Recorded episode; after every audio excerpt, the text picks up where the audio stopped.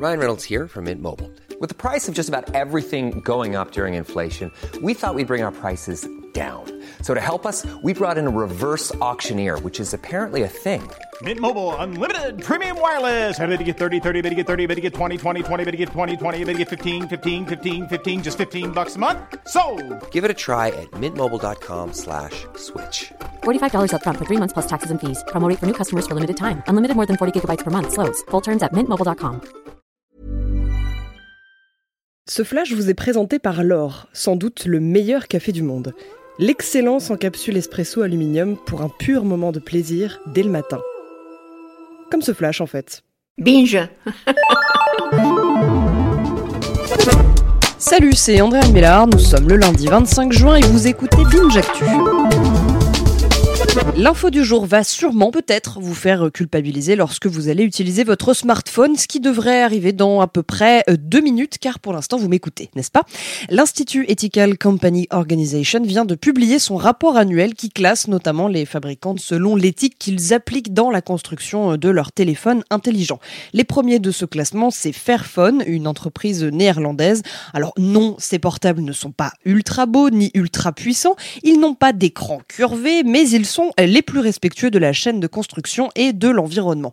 Les pires des pires étant Google, Sony, ainsi que nos chers Apple et Samsung qui sont très mal placés. La marque à la pomme obtient 52 points d'éthique, sachant que le premier du classement en a 96, hein, et la marque coréenne tombe à 48 points. Point rouge en droits humains pour Apple, ainsi que pour Samsung, qui a également sa gommette écarlate en énergie nucléaire. Est-ce qu'on euh, se sent mal? L'histoire du jour se passe aux États-Unis. Là-bas, les restaurateurs ne font bien que ce qu'ils veulent. Et euh, c'est le parti pris d'une habitante de l'État de Virginie à Lexington qui a refusé de servir la porte-parole de la Maison-Blanche, Sarah Sanders. La propriétaire a justifié son geste, car pour elle, impossible de servir quelqu'un qui sert une administration, je cite, inhumaine et immorale, défenseur des politiques les plus cruelles de l'administration Trump. Euh, Sarah Sanders a confirmé l'information sur Twitter, arguant être parti poliment. À savoir si la politesse restera politesse ou si le restaurant sert en ce moment ses dernières assiettes. Le chiffre du jour, c'est 550 000. C'est le prix en dollars auquel s'est vendu à Las Vegas le pistolet brandi par Han Solo dans le Retour du Jedi. 550 000 dollars pour un jouet en bois qui a sûrement été tripoté par pas mal de mains depuis euh, Harrison Ford. Non, non, mais tout va bien. Le son du jour, c'est le tout dernier épisode de L'effet papillon sur Canal+.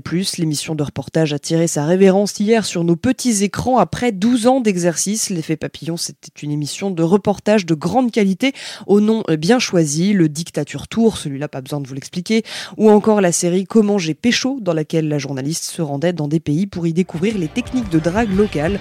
La disparition de l'effet papillon suit de près celle des guignols et s'ajoute à toutes les pertes de Canal+, depuis que Vincent Bolloré a fait son entrée à la présidence.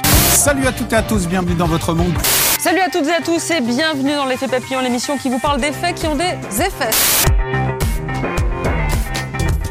Merci d'écouter Binge Actu. Binge.